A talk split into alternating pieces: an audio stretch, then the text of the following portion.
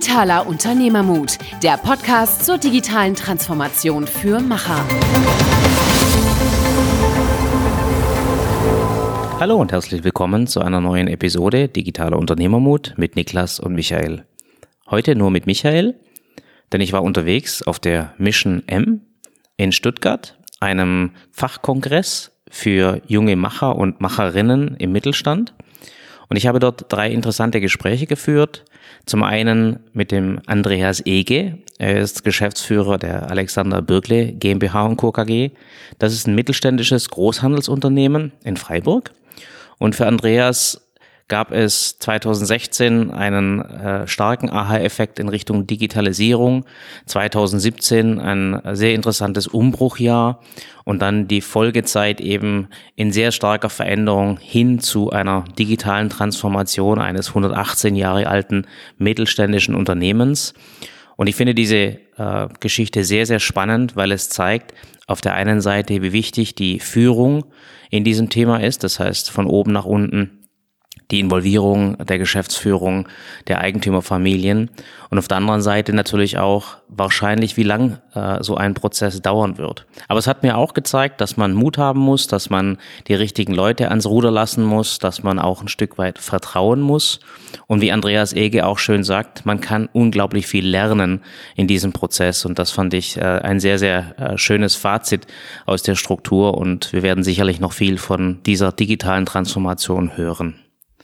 Dann habe ich gesprochen mit dem Professor Dr. Armin Pfannenschwarz. Er leitet den Studiengang Unternehmertum an der DHBW in äh, Karlsruhe. Und es geht in diesem Studiengang sehr stark um Unternehmensnachfolge und wie man die Unternehmensnachfolger auf eben diese äh, vorbereiten kann und was man im Mittelstand lernen kann über Unternehmensnachfolge, was die Digitalisierung für die Unternehmensnachfolge bedeutet und in welchem Maße eben man aus einem Amateurunternehmer, wie er es nennt, einen Profi-Unternehmer machen kann. Und last but not least ein Gespräch mit Katrin Cecil Ziegler. Sie ist Journalistin, Volkswirtin und TV-Event-Moderatorin. Und was ich von äh, Katrin gelernt habe, ist, dass sie LinkedIn als Arbeitsplatz für den Journalismus sieht und dass sie sehr, sehr viel auf ihren Events, die sie moderiert, hört von digitaler Transformation, viel, viel Buzzwords aufnimmt und ihrer Meinung nach einfach die Zeit für Buzzwords vorbei sein soll und eher die Zeit des Tuns anbricht. Das heißt, viel mehr in Richtung tatsächliche digitale Transformation sich zu bewegen, Hilfe anzunehmen und dementsprechend aber auch vorwärts zu gehen. Sehr interessante Gespräche. Insgesamt war das ein sehr interessanter Kongress. Ich finde, die äh, Macher der Mission M haben ihr Ziel erreicht. Es war tatsächlich ein Event für Macher und Macherinnen und ich kann jedem nur empfehlen, äh, vielleicht im nächsten Jahr auf diesen Event zu gehen ähm, man kann sehr viele interessante Leute treffen, sehr viele Unternehmer, die dort waren und insofern eine runde Sache und ich hoffe, dass ich die Gespräche und auch die Informationen zur Mission M auch äh, euch näher bringen kann. Viel Spaß beim Zuhören. Wir sind heute in Stuttgart bei der Mission M. Ich habe hier den Andreas Ege von äh, Alexander Birkle äh, aus Freiburg und Andreas Ege hat gerade mit seinem jüngeren Kollegen eine sehr, sehr, einen sehr, sehr tollen Vortrag gehalten zum Thema digitale Transformation. Ich freue mich, dass es heute geklappt hat. Ja, vielen Dank. Herr Eges, Sie äh, sind in der digitalen Transformation mit sehr beeindruckenden Themen unterwegs. Ganz am Anfang, wie kamen Sie auf die Idee, dass diese digitale Transformation Ihr Unternehmen, das sich mit Elektro, im Elektrofach beschäftigt, als Großhändler, so stark beeinflussen wird? Und wie kam Sie auf die Idee, diese Transformation anzukicken? Ja, als Elektrogroßhandel ähm, haben wir ja immer das Problem, dass unsere Produkte genau die gleichen sind wie vom Wettbewerb. Wir kaufen sie vom Hersteller ein, verkaufen sie an unsere Kunden und wir mussten immer schon über die Prozesse im Unternehmen gehen, effizienter werden, schneller werden, besser werden. Und ähm, als dann Amazon und Amazon Business sich auf den Markt gewagt hat, war uns klar, dass wir da auf Dauer nicht mithalten können. Wir müssen etwas verändern. Und ähm, wir haben schon 1999 angefangen mit einem äh, Shop für unsere Kunden. Das heißt, äh, wir waren da so in der Startup-Szene damals, äh, New Economy hieß das Ganze. Und ähm, wir haben mit einem Intranet bereits über 230 ähm, digitale Prozesse abgewickelt im Unternehmen. Das heißt, wir haben uns schon immer damit beschäftigt. Es gab übrigens, für die, die schon etwas äh, älter sind, das von der Deutschen Post, äh, BTX, selbst über BTX gab es die Möglichkeit, bei uns Bestellungen loszuwerden. Ähm, also es zeigt, wir haben so einen, einen Geist im Unternehmen gehabt, der sehr stark in, in Richtung IT ging. Mhm. Jetzt ist natürlich die, ich sag mal, die Bewegung die eine Sache. Das andere ist dann wirklich auch äh, diese Initiative loszutreten. Und äh, wir haben ja auch sehr viel mit Unternehmen zu tun. Wir wissen, wie ähm, ja, tradiert diese Unternehmen sind, die 118 Jahre Erfahrung haben, 118 Jahre Geschichte haben. Auf der einen Seite ähm, verpflichtet sind dieser Kontinuität, auf der anderen Seite den Wandel immer mitgeprägt haben. Wie haben Sie das geschafft, dass Sie Ihre Mitarbeiter, Ihr Unternehmen ähm, auf dem Pfad, zumindest auf dem Weg mitnehmen, äh, wo Sie heute unterwegs sind? Ja, wir haben angefangen, ähm, natürlich erstmal mit jungen Leuten zu diskutieren, wo geht die Reise hin, wie sehen die das, sagen natürlich, naja, Elektrogroßhandel, ähm, keine Chance, ähm, wird Amazon euch platt machen? Und dann öffnet einem das schon die Augen, wenn man von jungen Leuten schon hört, ähm, dass man keine Chance hat mag vielleicht ein bisschen schwarz-weiß gemalt sein, aber ähm, wenn wir es nicht tun, dann tut es jemand anders, unser Geschäftsmodell in Frage zu stellen. Und ähm, dann haben wir uns mit einer Agentur auseinandergesetzt, also Markenagentur Strichpunkt in, in Stuttgart, ähm, die als Challenger bei uns auch ganz klar fokussiert war, ihr müsst euch verändern, ihr werdet nicht der Amazon 2 werden, ihr könnt euch nur in ein anderes Geschäftsfeld ähm, mit anderen Werten, mit anderen Inhalten bewegen. Und ihr habt tolle Mitarbeiter, die unglaublich viel über den Kunden wissen. Und dieses Wissen über den Kunden, das ist ein, das ist Gold wert. Und wir sind auch herstellerunabhängig. Das heißt, wir können die besten Produkte auf dem Markt miteinander kombinieren und als Lösung dem, dem Kunden präsentieren. Da sind wir besser als ein Siemens, ein, äh, ein Vago oder wie sie alle heißen, weil wir das Beste von allem zusammenbauen können. Dann braucht's Mut, zu sagen, ja, wir gehen das an und wir müssen vor allem die Mitarbeiter mitnehmen. Und ähm, wir haben einen Kreis ausgewählt, die ja, so Evangelisten sind, so hat's der Mario vorhin genannt, also die den, den Turbo verstärken in den einzelnen Abteilungen, in einzelnen Bereichen und mit denen mit Strichpunkt gemeinsam das Konzept entwickelt und ja, dann in die Umsetzung sind wir gegangen.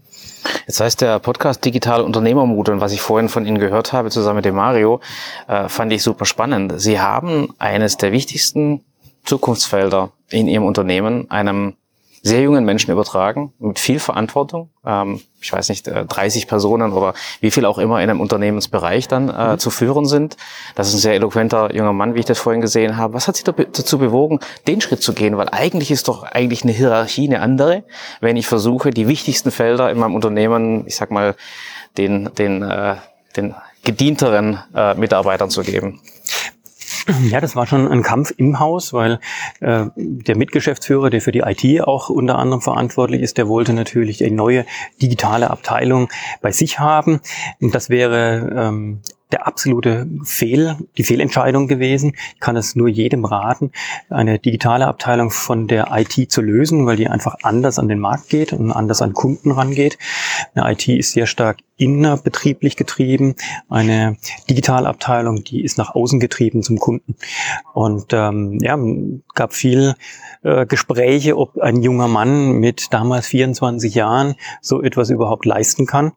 Ähm, ich habe mich durchgesetzt und habe ihm die Verantwortung gegeben. Ich habe ihn auch eng begleitet. Wir haben ähm, im Prinzip alle Termine gemeinsam gemacht, damit er das lernen kann. Ich konnte vor allem viel von ihm lernen. Das war auch sehr schön. Ähm, ja, und heute steht er auf eigenen Beinen, hat eine Abteilung mittlerweile von 30 Mitarbeitern, vom Big Data Analysten äh, bis zu jemanden, der kognitives Lernen äh, bei uns äh, propagiert und unsere Kunden sozusagen die Prozesse ähm, auf der Baustelle analysiert. Das ist super spannend und ich meine, Sie sind in der vierten Generation jetzt verantwortlich. Die fünfte Generation wird es wahrscheinlich irgendwann geben.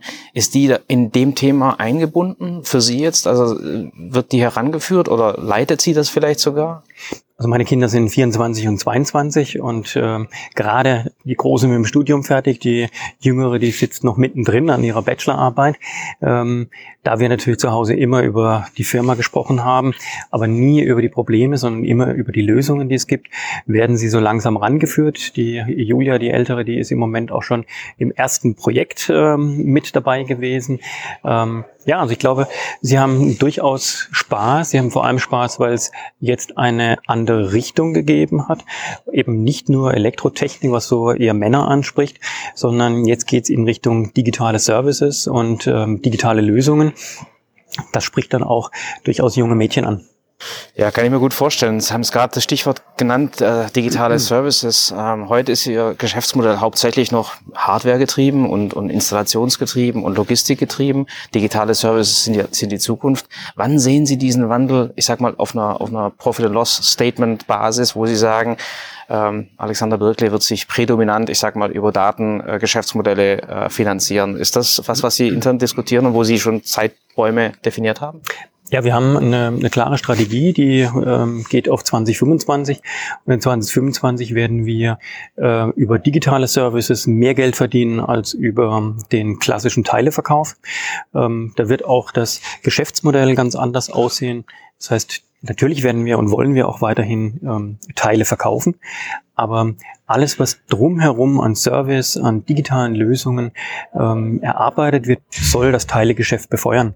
Das heißt, der Kunde hat ein, ein Problem und egal welches Problem, wir bieten ihm die Lösung. Wenn es der Ehetherapeut ist.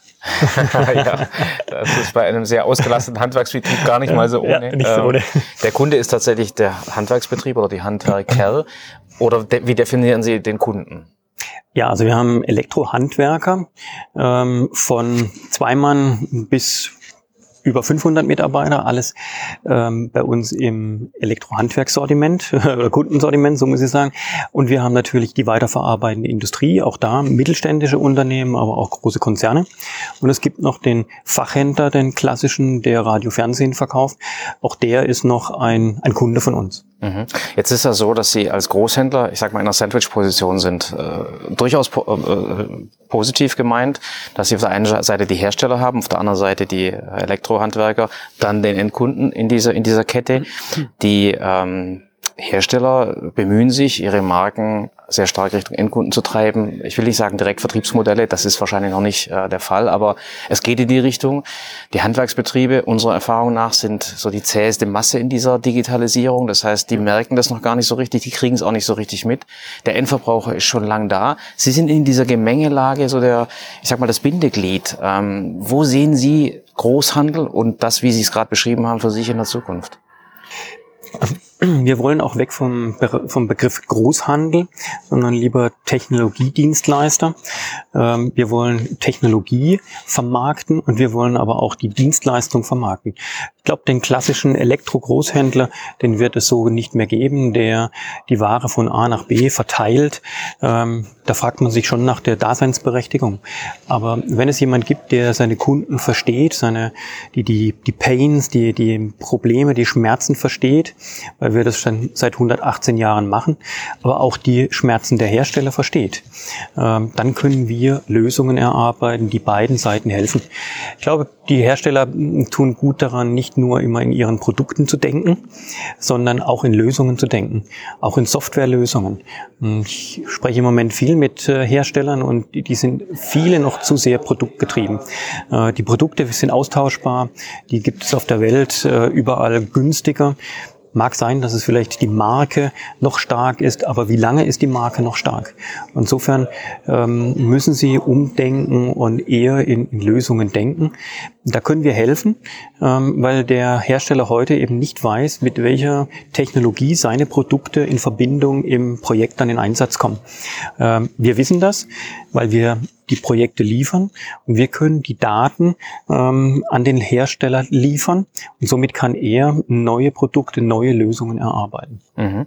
Das klingt sehr, sehr spannend. Ähm, Sie haben im Vorgespräch, äh, wir haben im Vorgespräch darüber gesprochen, es gibt ja mehrere Großhändler, es gibt mehrere äh, digitale Dienstleister, die sich neu aufstellen wollen, die vielleicht noch nicht da sind, aber äh, Sie haben von der Netzwerkökonomie gesprochen und den Aspekt finde ich sehr spannend, dass Sie sagen, wir müssen im Prinzip eine eigene Plattform sein, alle zusammen. Äh, Sie sind sehr offen für Kollaboration, Sie sind sehr offen für Kooperation. Wie sehen Sie das jetzt in Bezug auf Ihren Wettbewerb, Ihren direkten Wettbewerb? Wie, wie stellen die sich heute auf? Sind die ready for collaboration? Sind Grenzen die sich ab? Wo, wo, stehen, wo stehen Sie da? Ja, ich glaube, die ähm, Wettbewerber sind im Moment noch so in dieser Situation, die denken immer erst nur für sich und bloß dem Kollegen oder Wettbewerber auch nicht äh, die kleinste Information zu geben. Wenn wir aber mh, unsere Kunden, und da spreche ich für das gesamte Handwerk, für die gesamte Industrie, erfolgreich machen wollen, dann müssen wir uns öffnen, auch für Wettbewerber. Letztendlich entscheidet der Kunde, bei wem er sich am besten aufgehoben fühlt, nicht wer den besten Preis macht, sondern wo das gesamte Paket nachher stimmt. Wer hat die besten Lösungen, wer hat die besten Mitarbeiter. Ähm, also immer entscheidet der Kunde. Und ob ich jetzt gemeinsam auf einer Plattform bin oder ob ich die trenne von meinen Wettbewerbern, ähm, das ist nicht so entscheidend. Entscheidend ist, dass wir ähm, ja den Kunden ganzheitlich betrachten und dass wir ihm die Möglichkeit geben, an allen Marktteilnehmern ähm, ja auch seine Probleme loszuwerden. Ähm, jetzt sind Sie natürlich mit zum Beispiel sehr innovativer Software unterwegs und versuchen auch den Endverbraucher ein Stück weit zu erreichen, einzubinden. Terminal hat man vorhin das Stichwort. Das ist ein sehr kooperatives äh, Lösungsinstrument in Verbindung mit Handwerksbetrieben. So ist das von Grund auf strukturiert. Sehen Sie da schon, äh, ich sag mal, das Ende äh, dieser Entwicklung oder glauben Sie, dass es irgendwann mal sinnig sein wird, dass äh, Anbieter wie Sie ich sag mal, den Endkunden in dieser Art von Service-Dienstleistung wirklich komplett bedienen und der Handwerksbetrieb oder die Betriebe, die zwischendrin stehen, im Prinzip das Fulfillment noch übernehmen? Oder äh, wie, wie glauben Sie, dass die Aufteilung, die Arbeitsteilung dann dementsprechend sein wird? Der Handwerker hat natürlich bestimmte Grenzen. Er ist Handwerker geworden, weil er gerne mit den Händen arbeitet und er ist kein Mundwerker, äh, sonst wäre er Marketingmann. Und ihm fällt das Verkaufen schwer, ihm fällt, äh, fällt schwer, dass er Mehrwert verkauft. Er geht ungern auf neue Kunden zu.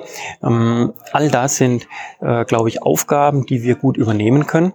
Wir haben eine Lösung mit lebensräume.info, wo der Endkunde sein Haus elektrotechnisch schon zusammenstellt stellen kann.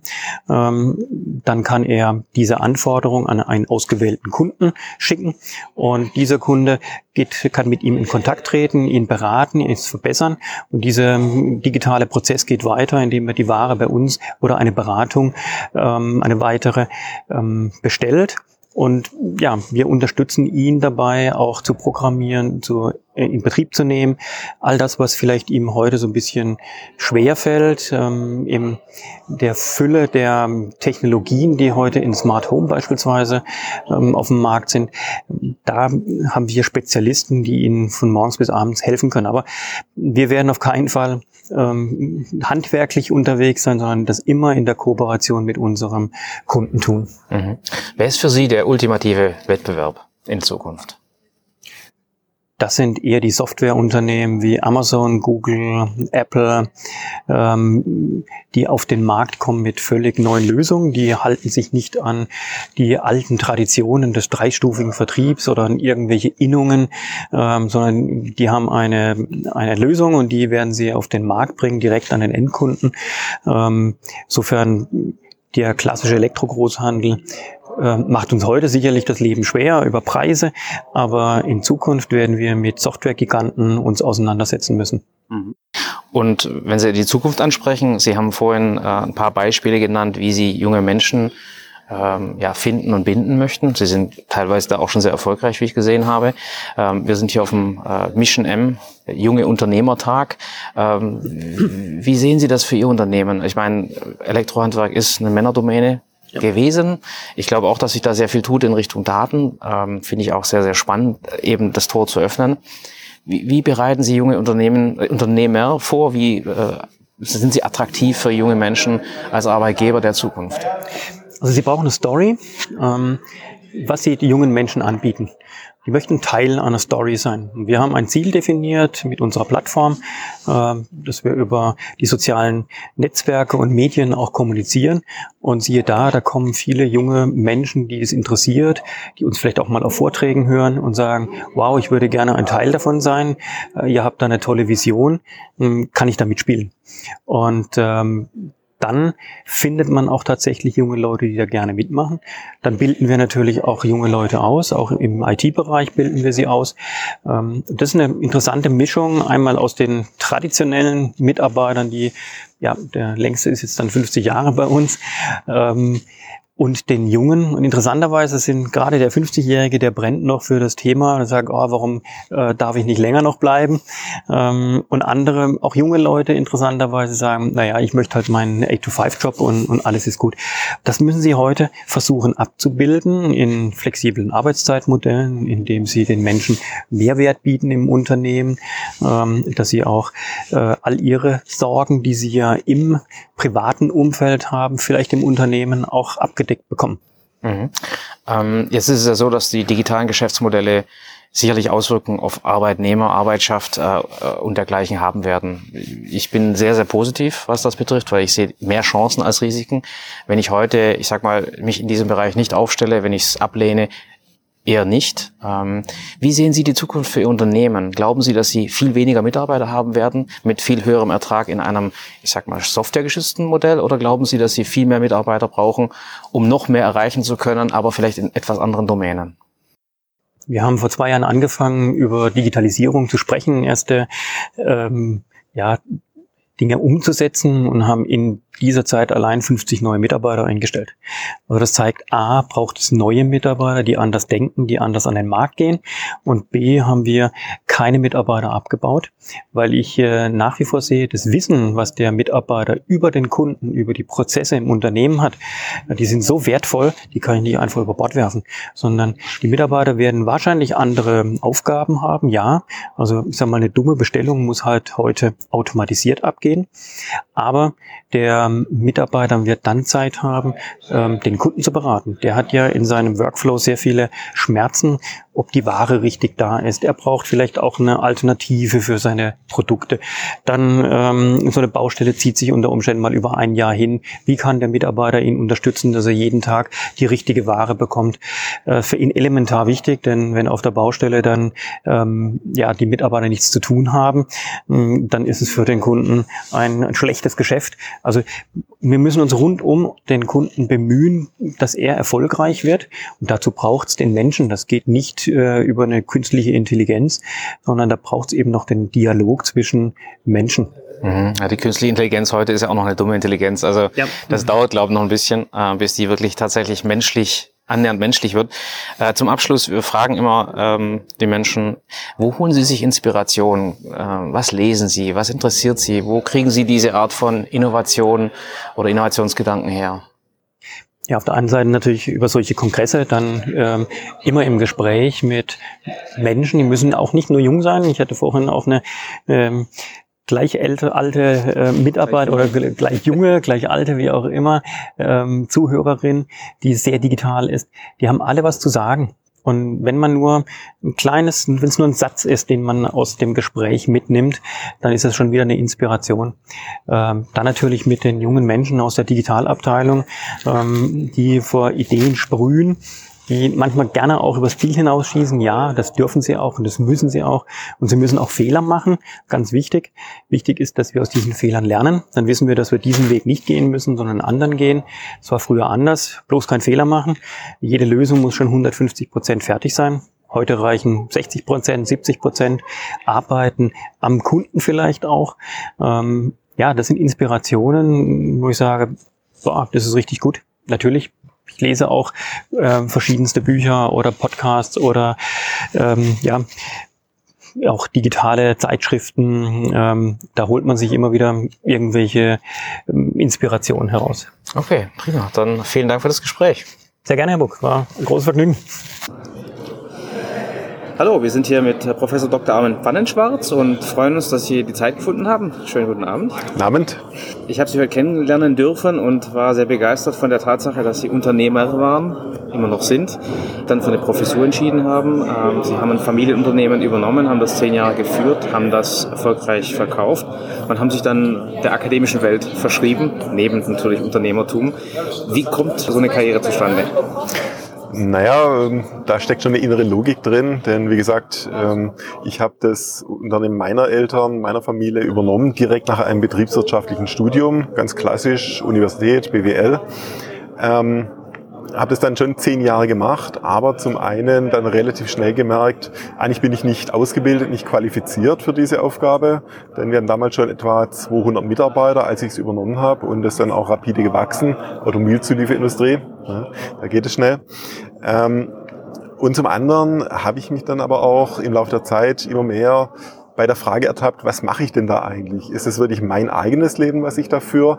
Oder ist es das meine Eltern, das ich sozusagen übernehme, verlängere, delegiere? Ja.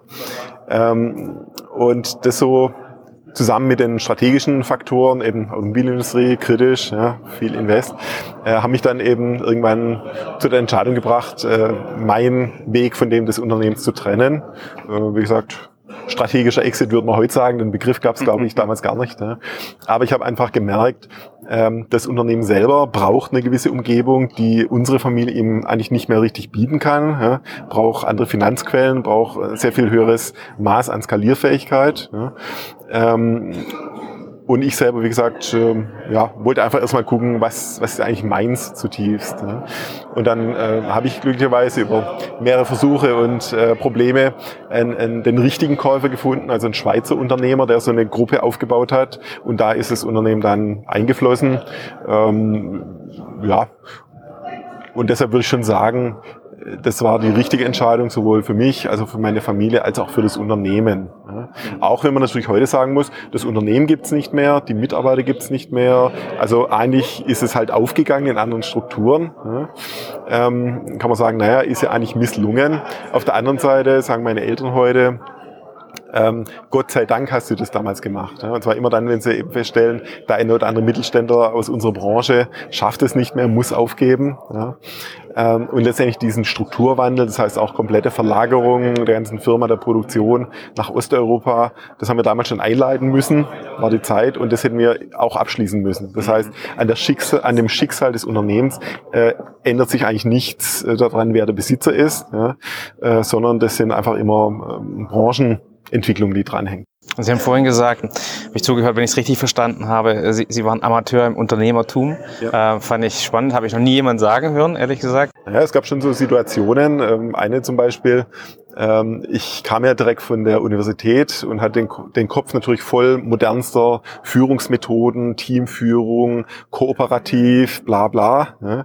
Wollte das so machen, äh, bin rein ins Unternehmen und habe mich innerhalb kürzester Frist dabei ertappt, wie ich genauso autoritär mit den Mitarbeitern umgehe äh, wie mein Vater. Ja. Warum?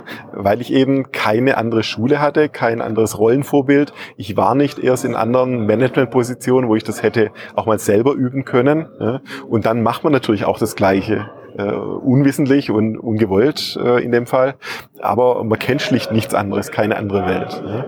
Und deshalb äh, empfehlen wir heute sehr stark, ähm, jeden Nachfolger irgendeinen Zeitabschnitt seiner Karriere, seiner Vorbereitung auf jeden Fall außerhalb des eigenen Unternehmens ähm, zu verbringen, ja, irgendwo in einer fremden Anstellung, ähm, möglichst neutral, möglichst weit weg. Denn da lernt man mehr oder lernt besser äh, sich selber kennen und äh, Führungsaufgaben kennen, als es im eigenen Un Unternehmen der Fall ist. Ja, denn da wird man immer beobachtet von den Mitarbeitern oder auch Geschäftspartnern und man hat immer eine Sonderrolle. Ja, und Feedback ist da meistens verzerrt in der eine oder andere Richtung.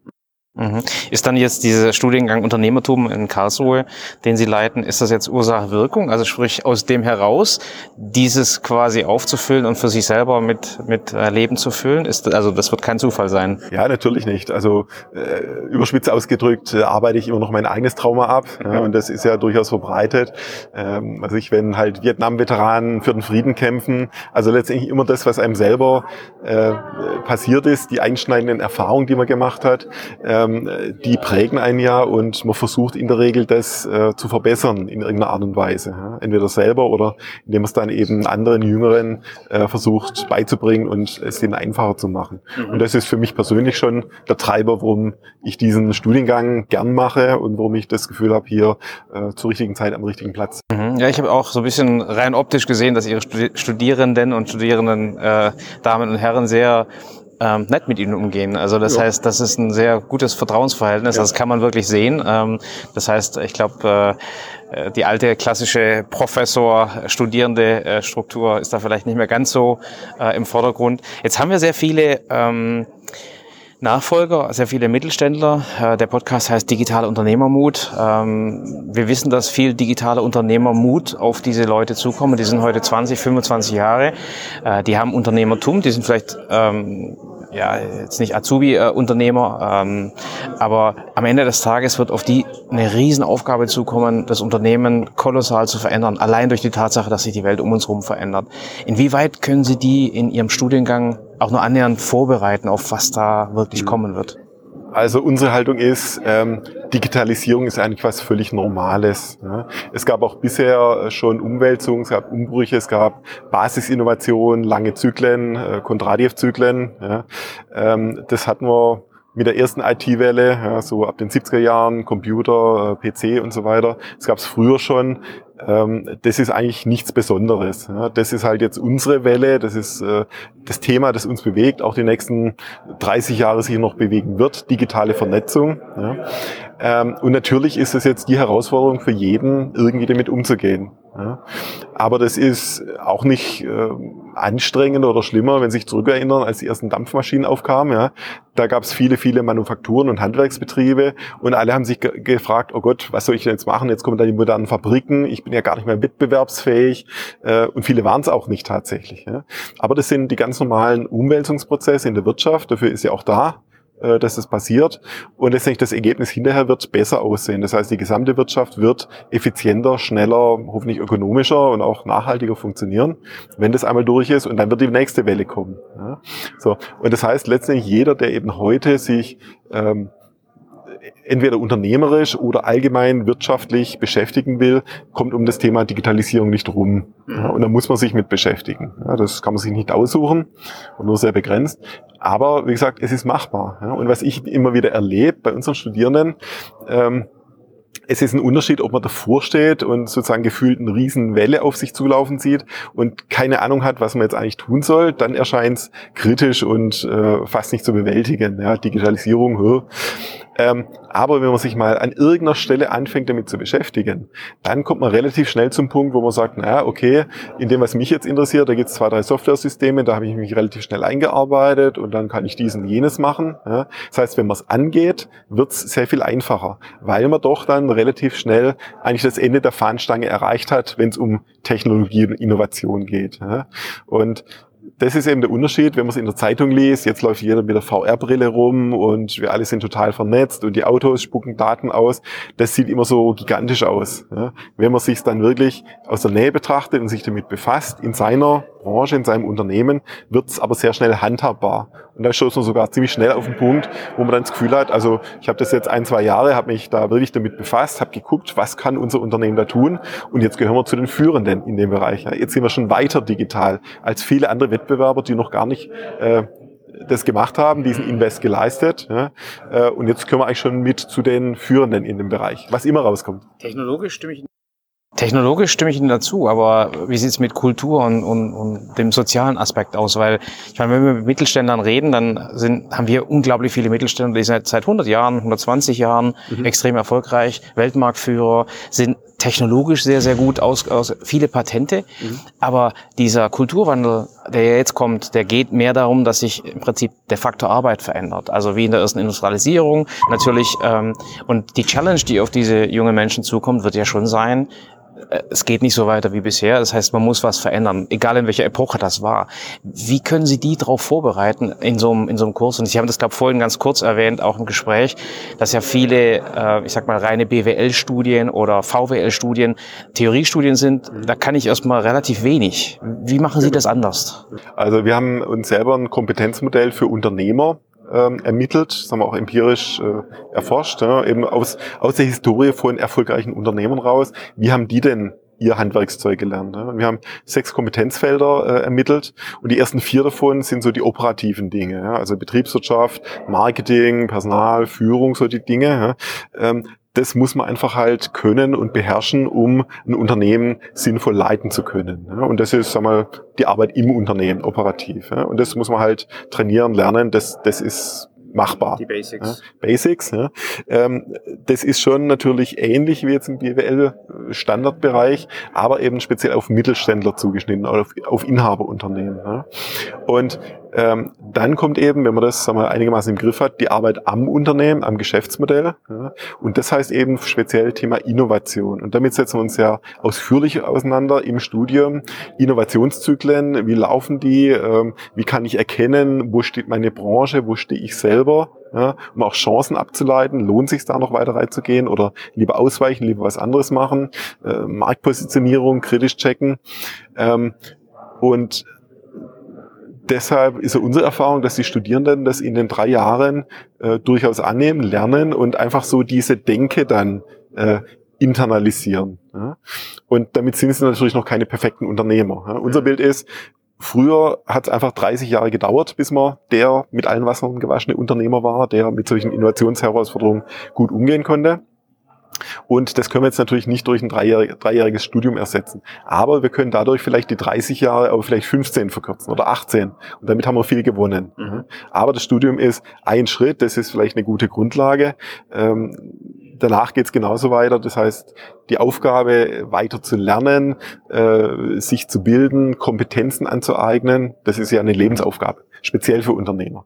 Absolut. Und ich meine, die jungen Leute, die sogenannte Gen Y, die heute aufwächst, die haben ja Netzwerkskills einfach, ich sag mal, fast schon mit der Muttermilch aufgesogen. Das heißt, die können Netzwerken. Wir haben das gesehen. Die können ähm, ja komplexe Netzwerke auch bedienen, weil sie es von Kindheit auf tun. Jetzt kommen sie in ein autokratisch geführtes Unternehmen, was ja durchaus, äh, ich sag mal, die Norm ist, äh, wie sie es auch für sich beschrieben haben. Da wird es sicherlich den einen oder anderen Clash geben. Und wir haben einige Beispiele, die wir gesehen haben, wo entweder es im Streit endet oder äh, im Clash endet. Was würden Sie den jungen Menschen raten, wenn sie ins Unternehmen gehen, so wie Sie damals ins Unternehmen gegangen sind? Was, was kann man besser, was kann man anders machen? Also mein Rat wäre, zwei Dinge auseinanderzunehmen oder unabhängig voneinander zu sehen. Ne? Und das wird nämlich oft verwischt und daraus kommen viele äh, der typischen Probleme und Reibungen. Und zwar die eine Seite ist die rein fachliche Seite. Ja? Und da empfehle ich schon, dass die äh, Junioren, Juniorinnen äh, offensiv reingehen, gerade Thema Digitalisierung, ihre Kompetenzen einbringen und wirklich drauf dringen oder dran arbeiten, dass das Unternehmen weiterkommt. Ja? Das ist so die eine Seite, die fachliche. Und da kann man richtig loslegen. Ja? Die andere Seite ist die Frage der Führung und der Verantwortung des Unternehmens. Ja? Denn wenn typischerweise Nachfolger und Nachfolgerinnen reinkommen, dann sind die im Kopf schon Mitunternehmer und Mitinhaber ja? und nehmen für sich in Anspruch, wenn ich jetzt eine Idee einbringe, dann muss die eigentlich genauso gewürdigt und geprüft werden, wie das, was mein Vater oder der Chef äh, mhm. sagt und tut. Ähm, mit, diesen, mit dieser Haltung kommen sie. Ja. Eben gespeist aus der Vorstellung, das ist ja jetzt eigentlich nur noch ein unwichtiger Zwischenschritt, bis ich auch auf dieser Chefposition bin. Das ist eine Formsache. Ja. So, tatsächlich ist es ja aber nicht so. Ja. Das heißt, äh, Inhaber ist in der Regel der Vater oder die Eltern oder wer immer andere Familienmitglieder, da ist man noch nicht Anteilseigner ja, und meistens sogar nicht mal Geschäftsführer. Ja. Das heißt, der äh, Junior, die Juniorin ist erstmal in einer Mitarbeiterposition. Ja. So, und dann, deshalb ist mein Rat, ähm, nicht zu früh auf solche Autoritätsthemen einlassen. Ja? Wenn der Vater sagt, hm, das habe ich mir jetzt angehört, ist ja nett mit der Digitalisierung, aber äh, gefällt mir nicht, will ich nicht äh, und so weiter, dann ist das Thema durch. Ja? Dann kann man höchstens die Konsequenz draus ziehen. Wenn man das nicht aushält und nicht erträgt, dann gehe ich raus aus dem Unternehmen, mache was eigenes. Das ist okay. Ja? Aber sozusagen mit diesem Anspruch reinzugehen, äh, nur weil ich jetzt äh, jung bin und paar gute Ideen habe, deshalb muss mein Vater eigentlich schon das Unternehmen so umbauen, wie ich das will. Ja? Das ist eigentlich äh, vermessen. Mhm. Ja? Weil es hat einen Grund, dass er das macht. Er hat das wohl schon länger gemacht. Ja? Und selbst wenn das Unternehmen an die Wand fährt, ja, wenn er nicht innoviert, es ist Science, seine Verantwortung. Und das schärfer zu trennen, hilft oft wirklich weiter, auch den jungen Leuten. Was haben Sie denn für Tipps für die ältere Generation, die jetzt quasi loslassen soll? Ich habe Gespräche geführt, äh, die wirklich sehr drastisch zum Teil waren, zu sagen, 100 Jahre Erfahrung, Ölkrisen gemeistert, Finanzkrisen gemeistert etc., Digitalisierung, keine Ahnung, was da auf uns zukommt aus der alten Generation. Und äh, was ist der Tipp? Hier schneller loslassen, den Jungen, die Jungen schneller einbinden, in dem Bereich wachsen lassen, rennen lassen. Was würden Sie den Alten raten? Also äh, nicht ja, despektierlich ja, gemeint. Ja. Wir arbeiten da ganz gerne mit den sogenannten Archetypen. Das sind so äh, ja, Blaupausen, Verhaltens- Typen, ja, wo einfach so und so viele hunderttausend Jahre Erfahrung dahinter liegen. Ähm, und in dem Bereich sind relevant der Krieger und der König. Ja. Das heißt, die äh, junge Generation, die steht sozusagen vor der Lebensaufgabe, zum Krieger zu werden. Ja, das heißt, die Skills zu lernen, wie geht man mit dem Schwert um, wie, wie erschlägt man den Drachen oder wie holt man den Auftrag, wie macht man Umsatz. Ja, so die, das Doing, rauszugehen, Wirkung zu zeigen und, und der Welt und den Mitarbeitern zu sagen, ja, wenn ich was anpacke, dann funktioniert das, dann wirkt das, dann verändert es die Welt, wie auch immer. Ja. Das ist die Aufgabe der Junior-Generation. Die Aufgabe der Senior-Generation ist, zum König zu werden. Ja. Die waren jetzt Krieger, viele Jahre, Jahrzehnte meistens, haben ihr Unternehmen erfolgreich aufgebaut, haben Vertrieb, alles gemeistert. Ja. Die können das. So, und für die geht es eher darum, zum König zu werden, sprich, ähm, wie im Märchen sozusagen sich auf den Thron zu setzen, ja, eigentlich nichts mehr selber zu tun, die Krieger rauszuschicken, laufen zu lassen.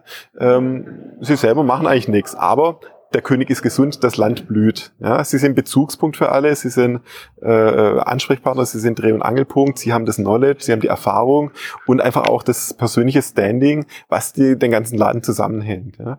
So, und den Fehler, den die Senioren oft machen, ist, dass sie selber noch zu sehr in dieser Kriegerqualität kleben, ja, selber noch jede Kleinigkeit machen wollen, äh, rausgehen, Kunden noch selber bedienen und so weiter. Ja. Und dann beißt sich das. Ja. Dann haben wir einen jungen Krieger, der nachwächst, noch ein Alter und dann dann fängt es an komisch zu werden. Ja? So, und das, wenn das einigermaßen synchron läuft, ja, das heißt, wenn die Jungen äh, sich entsprechend ausbilden, zum Beispiel bei uns im Studiengang oder anderswo, ja, ihr Handwerkszeug lernen, immer besser werden und der Senior im gleichen Maßstab äh, immer mehr Spielraum lässt, ja, wenn er überzeugt ist. Ja. Wenn nicht, es ist ein Unternehmen, das heißt zu sagen, dieser, äh, mein Sohn, meine Tochter bringt's nicht, ja, ich entziehe ihm wieder alles, äh, wird nicht Nachfolger, das ist völlig legitim. Ja. Mhm. Aber äh, was man, glaube ich, dann schon den Jungen schuldet, ist eine Offenheit, das dann auch frühzeitig anzusprechen, zu kommunizieren und sagen, suchen wir besser eine andere Lösung.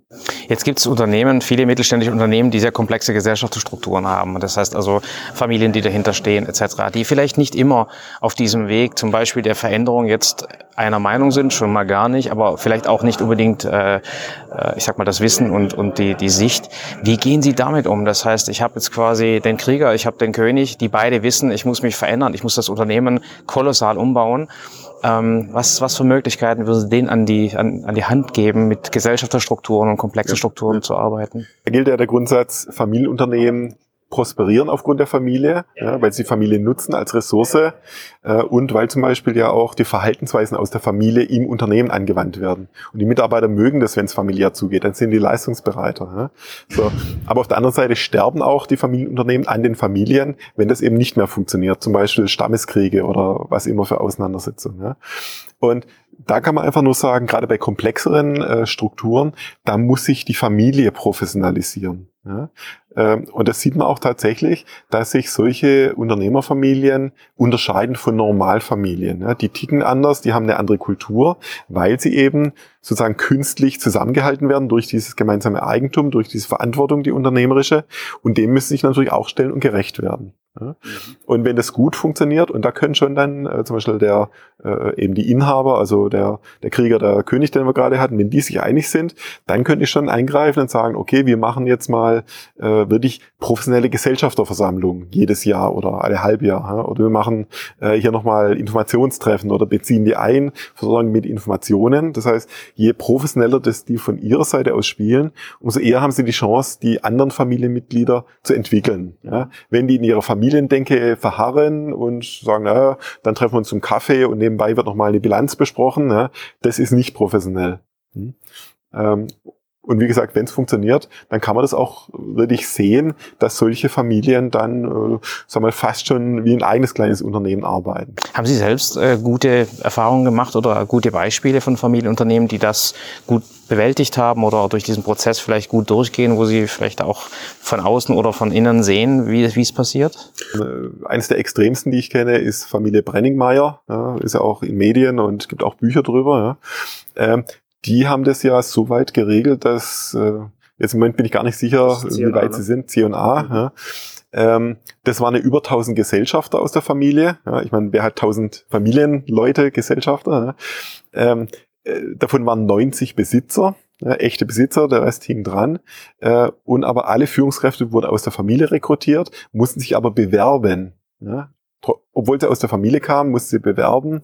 Äh, da gab es Kriterien, sie mussten ein Studium haben, sie mussten fünf Jahre Erfahrung außerhalb haben, polizeilich einwandfreies Führungszeugnis ja, und natürlich musste er männlich sein und katholisch und Brenningmeier heißen. Ja. Es gab einen ganz klaren Katalog, wer kommt rein ins Unternehmen, ja. äh, wer kommt rein auch in den Gesellschafterkreis. Da kamen nur Führungskräfte aus der Familie rein, wenn sie sich bewährt haben. Ja. Und eben, das ging bis dorthin, dass eben beim Ausscheiden als Gesellschafter konnte man seine eigenen Anteile nicht weitervererben an die eigenen Kinder, sondern musste die der Familie zurückgeben. Und die hat für die nächste Generation entschieden, äh, wohin geht denn das? So, und das ist eigentlich eher fast was wie ein Ordensmodell, wenn man es genau nimmt. Ja. Das ist kein klassisches Familienunternehmen mehr oder eine Unternehmerfamilie. Und das ist einmal ein Extrembeispiel, wohin diese Organisation führt. Ja. Diese Familie hat ihre ganz eigenen Wege gefunden, damit umzugehen. Ja. Ist das genauso zukunftsfähig, würden Sie sagen, wie, ich sag mal, Ihre klassische Familienübergabe? Oder es war jetzt äh, nicht bewertet, was Sie sagen? Also das ist ein Extrembeispiel, ja, aber ja. Also, kann das funktionieren? Ich sehe völlig verschiedene Strukturen. Es kann alles funktionieren. Ja. Dass die äh, Unternehmerprojekte, nenne ich es mal, kurzfristiger werden. Mhm. Also früher war das ja völlig normal, dass man... Äh, vielleicht noch nicht bei der Gründung, aber relativ schnell dann äh, gesagt hat, wir haben für alle Ewigkeit jetzt ein Maschinenbauunternehmen, ja, das sind jetzt schon dritte Generation, wir planen eigentlich schon für die nächsten zehn. Ja. Ähm, aktuell, äh, gerade die Gründer denken nicht so oder weniger so. Ja. Und da stelle ich schon auch fest, dass ein häufigerer Umschlag drin ist. Ja. Sei es, dass äh, Familien sich trennen von ihren Unternehmen und zum Beispiel umorientieren, neue Unternehmen dazu nehmen. Ja. Äh, sei es auch, dass äh, die Nachfolger eher eigene Startups machen als jetzt eine Nachfolge und dass sozusagen das eine sich aus dem anderen ergibt. Ja. Also da wird es schon fluider. Das ist schon ein Punkt. Ja. Und interessant ist, wenn Sie nach USA gucken, ähm, dort haben sich die Unternehmerfamilien schon jeher eher über das gemeinsame Eigentum definiert. Also nicht so über wir sind Maschinenbauer, sondern wir sind die Unternehmerfamilie. Wir haben hier entsprechendes Vermögen äh, uns angesammelt in den letzten Generationen. Und der Auftrag sozusagen für die nächste Generation ist nicht, mach dieses Unternehmen weiter, sondern hier, du hast dir äh, Zugriff auf Ressourcen, äh, such dir was aus, gründ was eigenes, übernimm was, völlig egal, aber arbeit weiter an diesem gemeinsamen Vermächtnis sozusagen unserer Familie. Mhm. Also nicht so, äh, sagen wir, eng dynastisch geprägt wie wir hier. Mhm. Auch hier, was das Bessere oder Schlechtere ist, kann man jetzt lang drüber streiten, ja? weil ich glaube, es ist auch kein Zufall, dass eben Deutschland die Hidden Champions hat. Ja? Weil der beste äh, Waschmaschinenbauer oder was immer wird man halt, wenn man sich wirklich drei Generationen mit einer Materie auseinandersetzt, nicht vorher. Ja. Wird es in 20 Jahren, 30 Jahren immer noch so sein? Oder glauben Sie, dass diese Qualitäten, ähm, die ja die letzten 100 Jahre gegolten haben, dass die auch noch die Qualitäten sind für die nächsten 20, 30?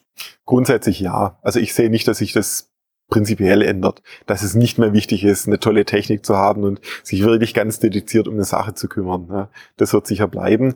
Aber ähm, ich glaube schon, dass sagen wir, die Wege, die das nehmen wird, äh, werden vielgestaltiger sein und eben nicht mehr nur hier zweite, dritte, vierte, fünfte Generation. Das wird sicher weitergeben, wird aber höhere Anforderungen stellen an Familie, an die Betreiber. Ja, und äh, es wird eben, denke ich, mehr Alternativen geben, was aber im Prinzip eine gute Sache ist.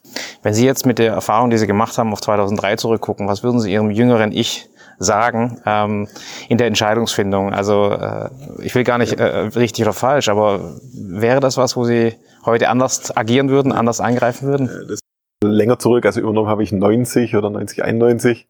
Ähm, ja, heute würde ich sagen, äh, such lieber nach einer äh, Übergangslösung, ja, vielleicht Geschäftsführer, Interimsgeschäftsführer ein paar Jahre, das Unternehmen weiter betreibt, wenn die Eltern es nicht mehr können. Äh, nimm dir Zeit für wirklich diese eigene äh, Kompeten für einen eigenen Kompetenzerwerb und auch Reife ja, und geh dann rein, wenn du absolut sicher bist, dass du das auch schultern kannst. Mhm. Ja. Und weil wenn nicht, ja, dann wird es nicht funktionieren. Ähm, und man muss es ja nicht äh, unbedingt schwer machen. Ja. Und so im Nachhinein, weil ich auch dann immer gefragt wird, letztendlich ähm, habe ich schon das Gefühl, ich habe es hingekriegt damals. Ja. Und auch so, wenn ich das vergleiche mit den Managern, die dann nach mir kamen, äh, so viel schlechter war das nicht. Ja. Ähm, das heißt, mit reiner Motivation das ist vielleicht auch nochmal äh, ein guter Punkt für alle Nachfolger, Nachfolgerinnen. Wenn man sich einfach begeistert, wenn man es machen will, da kommt man schon relativ weit. Ja? Mhm. Aber es ist anstrengend, man zahlt einen Preis dafür. Ja?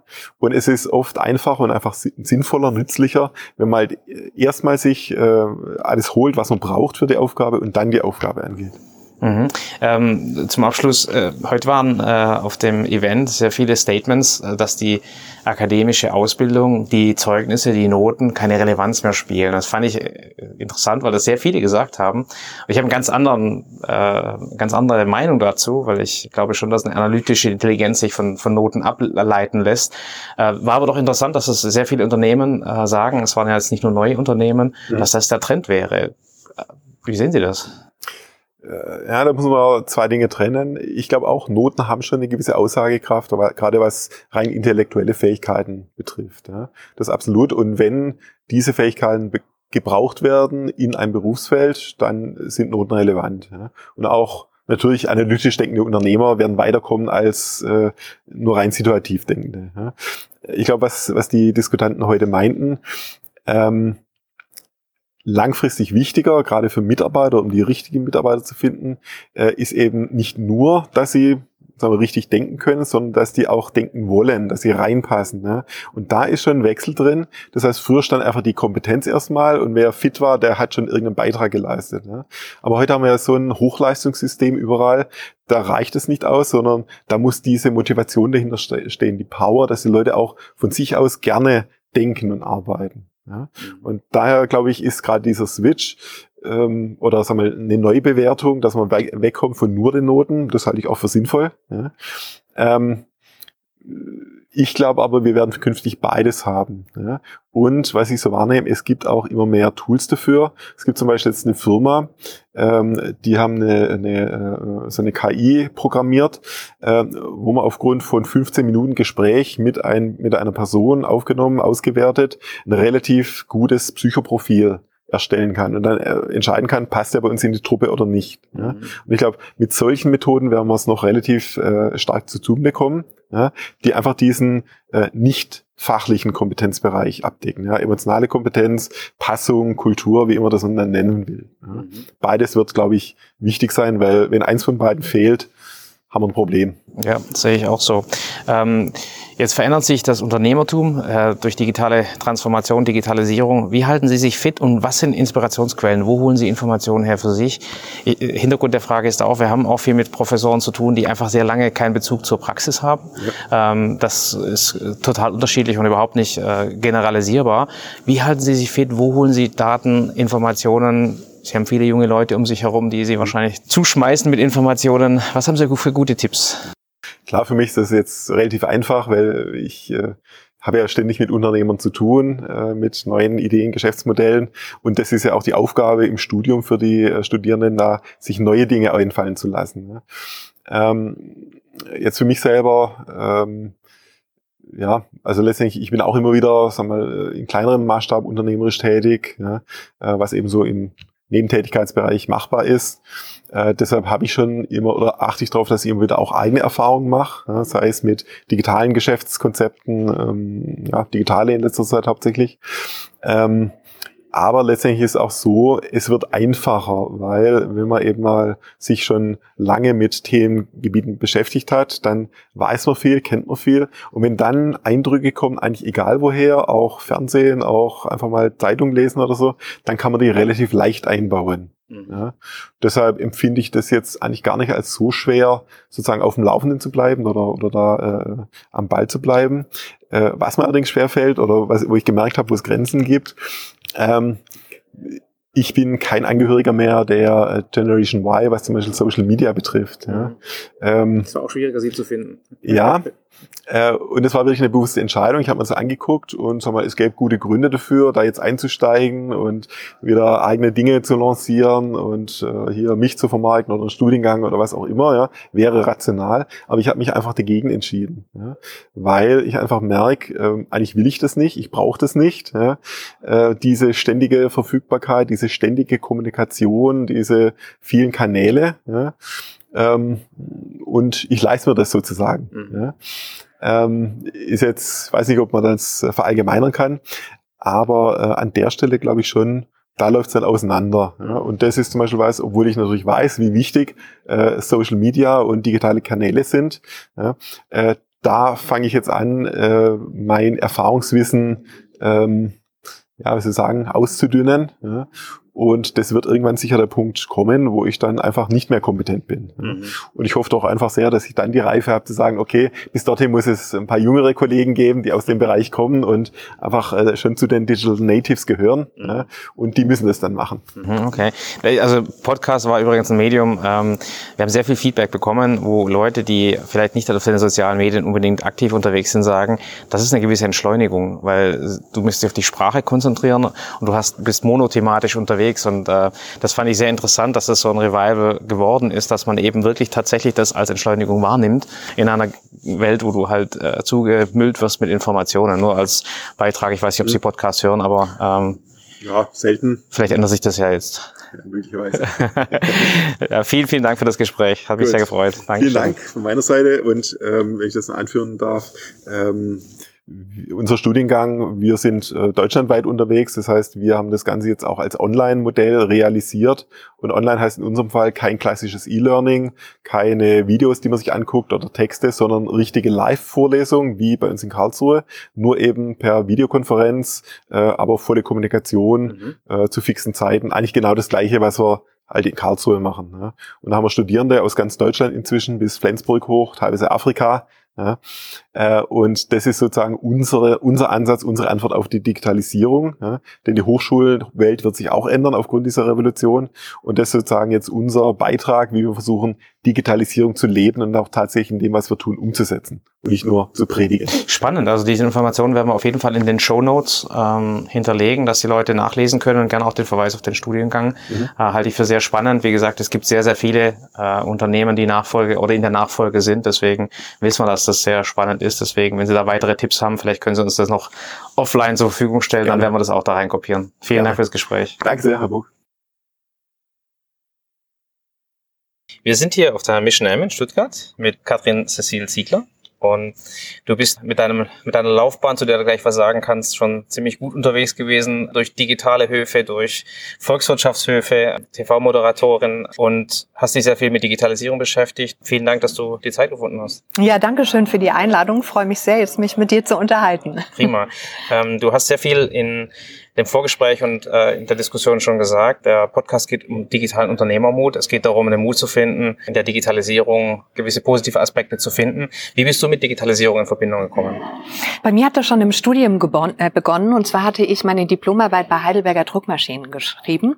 Und äh, in dem Jahr 2004, als die damals die Weltneuheit des Remote Service rausgebracht haben. Ja, also heute fällt das ja so ein bisschen unter IoT, aber es ist der Vorläufer im Grunde genommen. Und da hat das für mich angefangen. Tatsächlich habe ich aber schon meinen ersten Computer mit zwölf Jahren gehabt, ähm, habe auch viel auf Atari gespielt und so weiter. Also mich hat das begleitet und ich würde mich deswegen auch schon fast als Digital Natives bezeichnen, auch wenn ich etwas früher geboren bin.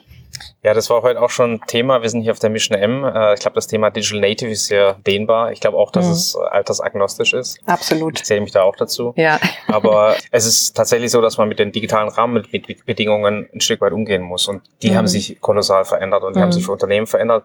Die haben auch äh, sich für dich als Mensch verändert. Wie siehst du deine Lebensweise, die sich verändert hat durch Digitalisierung, vielleicht in deinem Beruf oder in deinem Umfeld? Also für meinen Beruf ist es ganz wichtig, wenn ich jetzt, also nicht nur, dass ich mich natürlich mit den Themen beschäftige jetzt als Journalistin und Moderatorin, sondern auch in meinem privaten Leben und auch in meinen Kundenbeziehungen. Ich kann wahnsinnig viele heute über Social Media machen. Ja, LinkedIn ist quasi mein Arbeitsplatz, möchte ich mal sagen, und kann aber gleichzeitig mich aufhalten, wo ich auch immer bin, egal wo ich mich dann auch vorbereite. Also ich kann es mir ohne digitale Medien, digitale Themen nicht mehr vorstellen. Aber wer kann das eigentlich heute noch? Aber gleichzeitig gleichzeitig ist es schon auch so, dass ich kritisch drauf schaue. Deswegen habe ich auch ein Forum gegründet, ähm, wo man sich einfach auch ein bisschen mehr damit auseinandersetzt. Wie wollen wir eigentlich in Zukunft wirklich mit Digitalisierung leben? Im Moment bietet es uns wahnsinnig viel Komfort, ähm, aber wir sollten vielleicht doch auch mehr hinterfragen, was geben wir alles preis an Daten? Ähm, was möchten wir auch abgeben von unserer Autonomie? Äh, wie sehen Netzwerkeffekte aus und so weiter? Also ich versuche, ich schwanke immer so mal zwischen ganz enthusiastisch, wenn ich eine neue Innovation mitbekomme, mitbekomme und dann aber eben wieder, wenn man mitkriegt, wie Facebook und sonstige mit unseren Daten umgeht, dann ist es wieder so, dass ich denke, hm, manchmal würde ich am liebsten gerade alles abschalten. Siehst du da einen Unterschied in der Ansicht zwischen jungen Menschen und, ich sag mal, Menschen, die ein bisschen äh, länger auf dieser Welt sind, die sich vielleicht ein bisschen kontroverser mit den Themen beschäftigt haben? Also ich, möchte nicht unbedingt sagen, dass länger auf der Welt auch immer bedeutet, dass man sich kontrovers mit den Themen beschäftigt. Ich glaube zum Beispiel, wenn jemand sagt, ach nee, auf Facebook, da gehe ich nicht, das bringt nichts. Also insbesondere auch bei Älteren, wenn man den, den Schulterschluss zur jüngeren Generation halten möchte, dann sollte man das. Was ich tatsächlich glaube, ist, dass äh, diese diese Skepsis und Vorsicht vielleicht bei älteren Generationen tatsächlich stärker ausgeprägt ist. Wenn wir uns überlegen, dass damals beim Mikrozensus, ich weiß gar nicht, wann das war, 80er Jahre oder so, äh, demonstriert wurde, ja, weil es eine Volkszählung gab. Also das passiert heute nicht mehr. Also Demonstrationen darüber, wie mit Daten umgegangen wird, mit Privatsphäre und, und, und Privatheit eigentlich, ähm, gibt es nicht viel Demonstrationen der heutigen Generation. Und da glaube ich tatsächlich, dass das vielleicht auch noch mal eine Übergang Übergangsphase ist und ich hoffe, dass irgendwie auch, dass die folgenden Generationen dann erst verstehen, was das eigentlich für sie selbst bedeutet und äh, in Form einer Revolution wieder auch ein bisschen mehr die Macht zu sich selbst zurückfordern.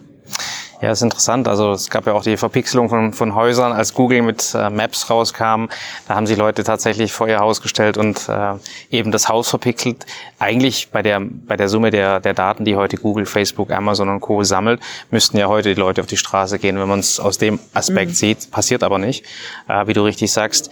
Ähm, du moderierst sehr viele solche Konferenzen, die mit Digitalisierung zu tun haben. Du hast sehr viel mit Unternehmern zu tun. Siehst du denn in den letzten paar Jahren äh, einen Unterschied, wie sie mit dem dem Thema Digitalisierung umgehen? Ja, also ich glaube, dass jetzt dieses Wort Digitalisierung wirklich überall eingekehrt ist. Nicht jeder weiß trotzdem, was eigentlich darunter zu verstehen ist. Das heißt, wir schlagen uns eigentlich immer noch zu sehr vielleicht mit Buzzwords rum. Aber tatsächlich glaube ich, dass Unternehmen jetzt vor dem Punkt stehen, okay, wie setze ich es jetzt um? Danke, ich habe schon viel darüber gehört. Ich habe jetzt wirklich viele äh, Vorträge gesehen und mitbekommen, aber ich möchte eigentlich mehr jemand, der mir zur Hand kommt, was ich jetzt konkret tun kann. Also ich glaube, dass wir jetzt schon auf einer zweiten Stufe angekommen sind. Nach wie vor denke ich aber, dass KMUs vor allem die Schwierigkeit haben, dafür auch die Kapazitäten einfach zu finden. Für ein großes Unternehmen natürlich viel einfacher als jetzt für ein kleines Unternehmen, dazu auch noch im ländlichen Raum, äh, das deswegen auch vielleicht nicht so ein Netzwerk hat oder eine Szene, wie es jetzt hier in Karlsruhe, Stuttgart, äh, München oder Berlin der Fall ist. Also ähm, das sehe ich jetzt so als den nächsten Schritt. Wir müssen gucken, dass wir die äh, auch wirklich mit rannehmen und dass wir ins Tun kommen. Mhm. Hast du denn gute Beispiele, die dir im Laufe der Zeit aufgefallen sind, wo das tatsächlich passiert. Also gute Beispiele, wo das Tun gezeigt wurde, wo Fortschritte gezeigt wurden. Ein paar waren heute zu sehen äh, auf der Konferenz. Mhm. Ist hier was im, im Kopf? Wir gucken immer nach guten Best Practices Referenzen, äh, den Leuten weiterhelfen. Ja, also Berkeley jetzt zum Beispiel heute ist auf jeden Fall eine der Beispiele, die nicht nur ihre Prozesse digitalisieren, das ist ja das nächste. Es geht eben auch darum, dass man schaut, okay, wie kann ich mein Geschäftsmodell digitalisieren? Das macht ähm, Berkeley jetzt zum Beispiel, dass sie eine eigene Plattform dafür schaffen, für ihre Smart Services. Aber wir haben das heute auch bei VD mitbekommen, ja, die selber sagen, ja, wir wollen unsere ganzen Zelte und Ausrüstung gar nicht mehr unbedingt verkaufen, sondern wir wollen die Möglichkeit bieten, dass man das auch leihen kann. Also man sieht jetzt diese Sharing Economy, dass sie eigentlich fast überall Einzug halten kann. Und ich denke, dass es da auch als Unternehmen sinnvoll ist, einfach mal selber zu hinterfragen, oh, muss ich jetzt mein digitales Rad neu erfinden oder gibt es nicht vielleicht auch innovative Modelle oder die sich in den letzten Jahren als gut bewiesen haben, die ich dann adaptieren kann? Das waren zwei Beispiele, die mir auch aufgefallen sind.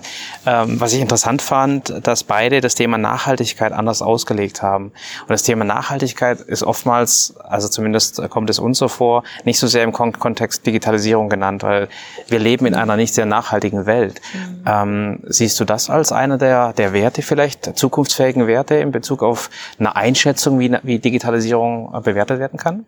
Ich wünsche es mir, sagen wir mal so. Also ich finde jetzt VD zum Beispiel, die haben das verstanden und sie haben auch verstanden, dass sie dadurch kein Fachkräftemangelproblem mehr haben, weil die zukünftige Generation, nicht alle, aber viele doch viel mehr auf solche Werte schauen.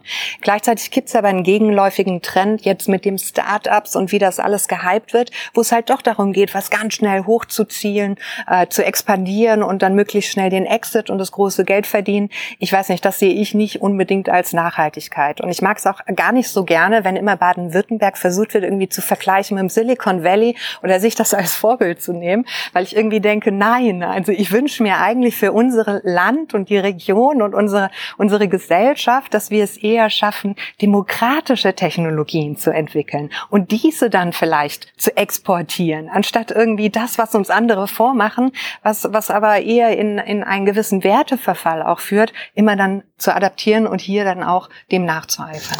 Da gibt's ja ganz, ganz gute Theorien, dass man sagt, in Deutschland, wo Datenschutz vielleicht ein sehr hohes Gut ist, ähm, zu Recht, ähm, dass äh, vielleicht eine Art Datenethik, eine nachhaltige Datenethik aus Deutschland kommen könnte. Genau vielleicht als mhm. Gegenmodell zu einem äh, sehr schnelllebigen, sehr profitorientierten, äh, US-geprägten äh, Digitalisierungsgedanken. Glaubst du, dass das was, was wäre, was äh, viele Unternehmen motivieren könnte? Es ist natürlich immer noch die Frage, wie verdient man damit Geld? Und man verdient damit sicher nicht so schnell Geld. Aber trotzdem glaube ich, dass das etwas ist, wo wir eine Stärke darin haben, dass wir aufgrund unserer Werte, die wir doch noch verankert haben und auch den Förderungen, die wir im Hintergrund haben von, vom Staat und Initiativen, Stiftungen, Institutionen, die Möglichkeit haben, sowas mehr zu etablieren. Also ich hoffe darauf, ja. Jetzt habt ihr hier zum Beispiel auf dem Event sehr viele ähm, junge Menschen, auch Startups, die sich vorstellen, ähm, die sicherlich eher dem Silicon Valley nacheifern. Glaubst du denn, dass solche Beispiele wie von der Antje von Davids von VD Leute, junge Leute inspirieren, nachhaltiger zu denken? Ich will nur sagen, dass die Präsentation zum Beispiel von ihr eigentlich gar nichts mit Digitalisierung zu tun hatte ursprünglich. Das heißt, es war Nachhaltigkeit, es war Geschäftsmodell, es war ein, ein, Purpose, den sie dargestellt hat. Und ganz zum Schluss kam das Thema Digitalisierung, dass man das auch eben nutzen kann, wie du es gerade beschrieben hast. Ist das vielleicht ein, ein Weg, wie man solche jungen Menschen, ja, ich sag mal, vielleicht auf einen anderen Weg schieben kann? Über das Thema Nachhaltigkeit ja. oder? Also ähm, ich glaube schon, dass genau das viele anzieht, weil man das ja auch sieht, dass so viele zu VD wollen. Mhm. Also diese Werte äh, selber ja, ich weiß, wenn mein Unternehmen das nach außen vertritt, dann machen sie es vielleicht auch nach innen, beziehungsweise umgekehrt. Also die Möglichkeiten, die mir dort geboten werden, gesund zu arbeiten und sinnvoll zu arbeiten, das glaube ich schon, dass das sehr viele möchten. Es stimmt schon, viele Startups, habe ich vorher auch angesprochen, die suchen halt Exit, die suchen das große genau. Geld, ist ja auch in Ordnung, kann es ja auch geben, solche Unternehmer, warum nicht? Aber dass das alle sind und oder dass das nur darum geht, das glaube ich nicht. Also da haben wir genügend Beispiele auch von Startups, Startups, die äh, wirklich ganz anders denken und andere Ziele auch verfolgen. Das wäre sehr schön, wenn, das, wenn sich dieser Trend manifestiert. Es ist halt so, die Startup-Szene in Deutschland teilt sich in Berlin, München, Hamburg und andere. Ähm, wir haben es gehört, Rhein-Ruhr, ja, äh, der, der süddeutsche Raum sicherlich auch. Ist das was, was du äh, von, von deiner Sicht aus äh, kritisch beäugst, dass sich die Zentralisierung von Startups hier in Deutschland so, ich sag mal, manifestiert, wie es tatsächlich der Fall ist? Also man sieht es ja an den Zahlen, man sieht es an den Funding-Zahlen. Mhm. Ja, ich bin da noch so ein bisschen hin und her gerissen, wenn ich mich mit Startups auch unterhalte. Die einen sagen, ja, mir hat das schon viel geholfen da in Berlin und so, er kann sich da besser vernetzen. Die anderen sagen, pff, ich bin so mit meinem Business beschäftigt, ich brauche das gar nicht, ich habe gar nicht Zeit dafür, jetzt irgendwie groß mit den anderen zu sprechen. Ich brauche das überhaupt gar nicht. Für mich ist das im ländlichen Raum genauso in Ordnung. Was ich brauche, sind Räumlichkeiten, die ich bezahlen kann, einen gescheiten Internetanschluss, darum geht's mir eigentlich. Also ähm, ich, ich möchte das so gar nicht beurteilen, ob es nur auf der einen oder auf der anderen Seite funktioniert. Ich glaube, es funktioniert mit beidem und wir haben auch in ländlichen Räumen Startups, die dort auch erfolgreich sind. Bestimmt. Äh, es ist nur so, die ähm, Antje von Davids hat ja zum Beispiel gesagt, sie haben kein Problem, Mitarbeiter zu finden. Mhm. Aber sie hat auch gesagt, dass sind Mitarbeiter, die Work-Life-Balance, äh, Nachhaltigkeit und familiäre äh, Strukturen suchen. Die Frage ist, sind das die Leute, die wirklich digital sind? Sind das die Leute, die dich ins nächste Jahrtausend bringen? Oder sind das wirklich Leute, die eher andere Werte suchen? Und mhm. ich würde mal da gerne ein Fragezeichen dahinter machen, ob sie vielleicht äh, die falschen Leute, ich sag mal in Richtung Zukunftsfähigkeit, in einen schönen Ort am Bodensee bekommt, aber nicht die, die ihr helfen, den Strukturwandel in Richtung Digitalisierung erfolgreich zu bestreiten? Ja gut, da muss man dann vielleicht ein bisschen mehr differenzieren. Was ist hier jetzt konkret mit Digitalisierung gemeint? Also äh, sicherlich die, die jetzt bei VD arbeiten, sind mehr naturbewusst, machen viel im Outdoor-Bereich, aber auch da wird viel Digitales eingesetzt. Ja, die sind, äh, die haben 100.000 Apps, äh, die haben Drohnen, die sind mit der GoPro unterwegs. Das sind ja vielleicht mehr digitale Medien. Ich weiß nicht, was es da alles noch mhm. gibt. Muss man VD fragen. Das würde ich jetzt gar nicht unbedingt sagen. Aber sicherlich ist es eine andere Richtung oder Motivation, als wenn wir jetzt in den industriellen Bereich gehen, ja. Ja, also wir merken das als Arbeitgeber. Ne? Du kriegst äh, sehr, sehr schwierig äh, wirklich Spezialisten, Data Science Spezialisten etc. in ja. Gebiete, die so, sogar außerhalb von, von München, Berlin, Hamburg sind. Also es gibt schon ja. ganz bestimmte Talente oder Softwareentwickler zum Beispiel, die kriegst du einfach nicht, mhm. wenn du nicht in diesen Ballungsräumen äh, die Arbeit anbietest, weil die einfach keine Lust mehr haben, außerhalb dieser Ballungsräume zu arbeiten. Und ja. die Erfahrung machen wir tagtäglich. Das ist tatsächlich ein, ein Megatrend in Deutschland. Aber es gibt auch einen Trend genauso in den ländlichen Raum.